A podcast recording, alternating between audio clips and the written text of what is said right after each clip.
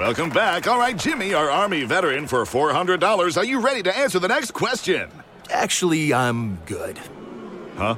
Well, I already earn and save $473 a year on average with Navy Federal Credit Union. So, yeah.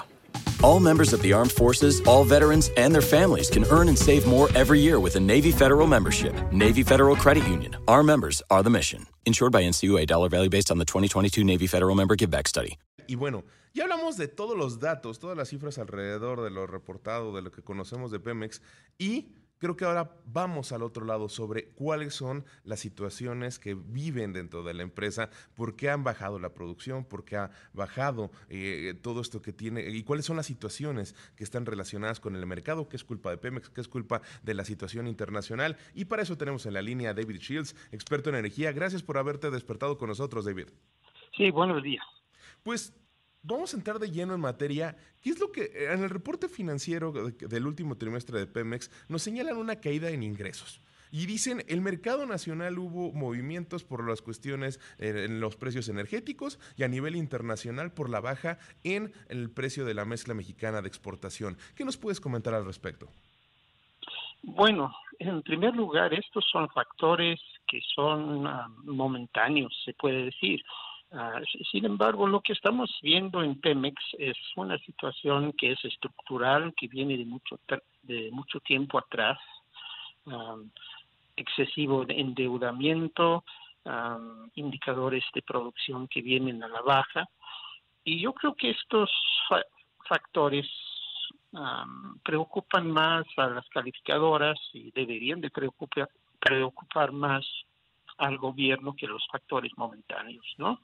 Lo que vimos es que las calificadoras de crédito rebajaron la nota de Pemex, le asignan una perspectiva negativa porque en general su desempeño es, su desempeño operativo es débil y, y no se ve pues de dónde va a salir el dinero eh, para pagar sus operaciones, para pagar sus deudas en el mediano y largo plazo. Hay dudas sobre el cumplimiento de pago de sus, de sus compromisos financieros. Y, yo creo que eh, esos son factores que van mucho más allá de lo inmediato.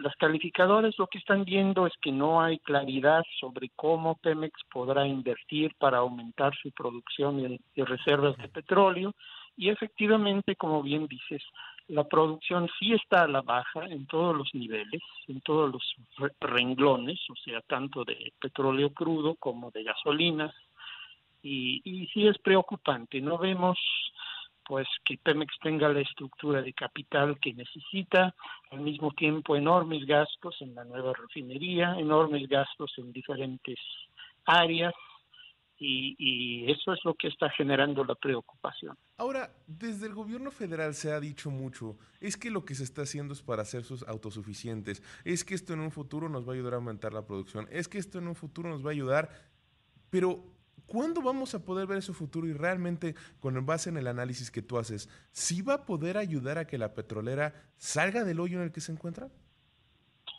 Pues yo creo que Pemex necesita otra estructura de capital y también un plan de negocios realista, porque el, plan de negocios de Pemex es sumamente deficiente, no está permitiendo aumentar la producción, tenemos el problema de los otros datos del gobierno, porque ayer dijeron que la producción de crudo está aumentando, lo cual es falso. El presidente ha dicho que vamos a tener autosuficiencia en este gobierno, lo cual es falso, porque eh, estamos importando todavía dos tercios de las gasolinas que, consumimos en el país la producción de crudo está ah, en menos de 1.5 millones de barriles diarios y, no podemos tener este doble discurso, o sea, autosuficiencia a finales de, del sexenio, pues se basan en una refinería que no se ha construido bien, probablemente no va a operar bien, se basan en una refinería, otra refinería, Deer Park, en Texas, que realmente es una refinería de Estados Unidos. Eso no es autosuficiencia importar gasolina de Estados Unidos y no se han rehabilitado las refinerías en el país. El gobierno dice que sí, pero en los hechos no ha sucedido. Entonces, si tenemos ese doble discurso, pues estamos realmente perdidos. David, me espanta un poco, me alarma el, comentario que hiciste. No es muy seguro que no opere bien la nueva refinería. He escuchado por muchos eh, lados a distintos expertos que todos tienen una opinión diversa sobre lo que va a ocurrir con estas nuevas instalaciones de Pemex. Hay quien dice que, eh, pues eh, sí, al final, a pesar de que es un gasto impresionante, sí va a poder apoyar un poco. Hay quien dice, sí es que hay fallas en los planes. Tú mencionas, es factible que no opere de manera adecuada. ¿Por qué? Porque está mal en absolutamente todos los sentidos. O sea, la, la concepción técnica y la construcción tiene tantos problemas, tantas deficiencias, que yo, yo estoy en lo personal convencido de que nunca va a operar bien. Y, y podemos empezar simplemente por, por un suelo débil que se está hundiendo en algunas partes, y, y, sobre ese suelo no se puede construir bien una refinería. Luego hay todo tipo de plantas que no se han instalado bien, que están a medias, no, no han hecho ductos que necesitan, no, no hay producción de, de diversos elementos, por ejemplo, los aditivos de las gasolinas, Ah, no hay instalaciones apropiadas para evacuar las gasolinas y el diésel, no se sabe bien de dónde viene el petróleo crudo para esa refinería, ah, no se ha construido la planta de fuerza, o sea, la planta de cogeneración eléctrica, no hay abasto de gas natural, eso es una tarea pendiente. Ah, el cuarto de control de la refinería está mal construida, está mal construido, está hecho en un edificio de vidrio, lo cual es absolutamente inadecuado. Podemos estar todo el día analizando aspectos de esa refinería. Ha costado hasta el momento 20 mil millones de dólares y va para mucho más. Y no vemos pues cuándo va a producir bien o si es capaz de producir bien, que es la duda que yo tengo.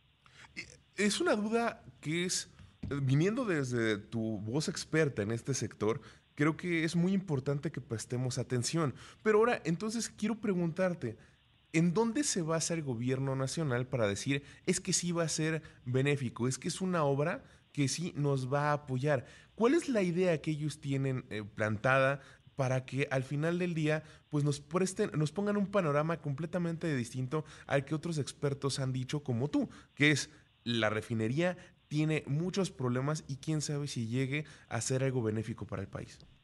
Bueno, ellos lo que plantean, que es la idea original, es que es, va, a ser una refinería muy grande que va a producir 340 mil barriles diarios de combustibles, que es una, una aportación bastante fuerte. Ah, es una aportación que efectivamente podría contribuir a la autosuficiencia en, en, gasolinas, a la autosuficiencia en combustibles en general. Pero si al final del día no funciona o funciona muy deficientemente, pues no se ha logrado el propósito. y aparte creo que si tú tienes este planteamiento, al final del día, si te estás dando cuenta de todas las cosas que salen mal y que están en contra, pues también tendrías que darte cuenta de que pues puede ser un error llevar a cabo el proyecto, ¿no?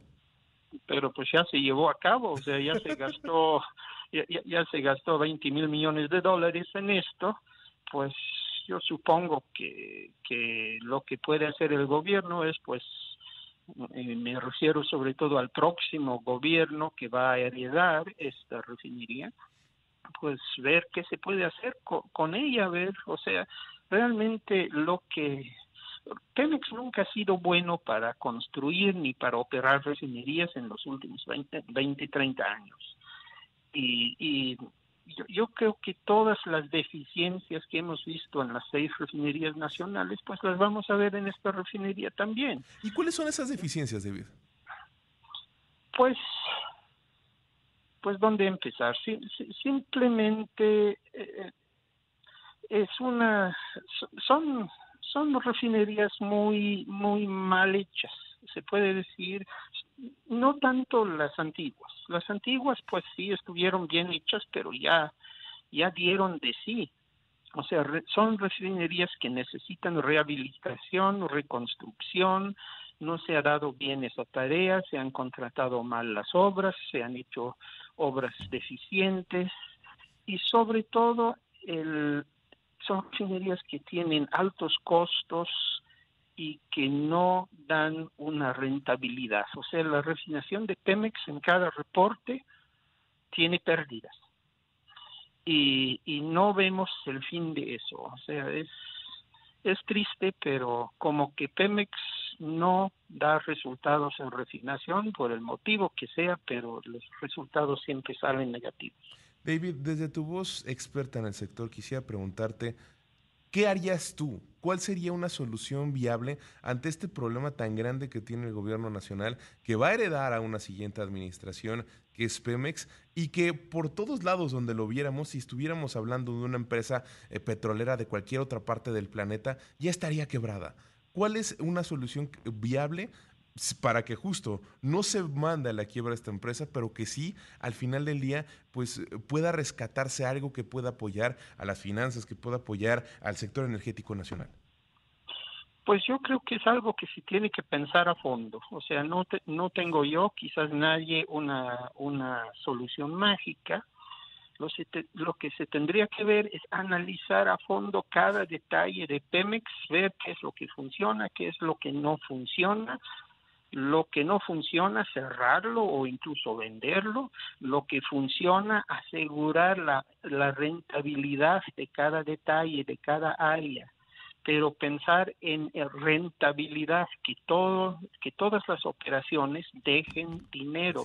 Y obviamente pues reestructurar en cuanto al personal, en cuanto a los técnicos, reestructurar la Claro, porque tienes el problema de los pasivos que es algo que también está ahí latente, ya lo escuchamos también en la anterior entrevista que teníamos con el IMCO. Y David Shields, experto en energía, te doy las gracias por habernos acompañado el día de hoy y te doy las gracias por habernos dado eh, un análisis al respecto de lo que sucede con la empresa productiva del estado Pemex.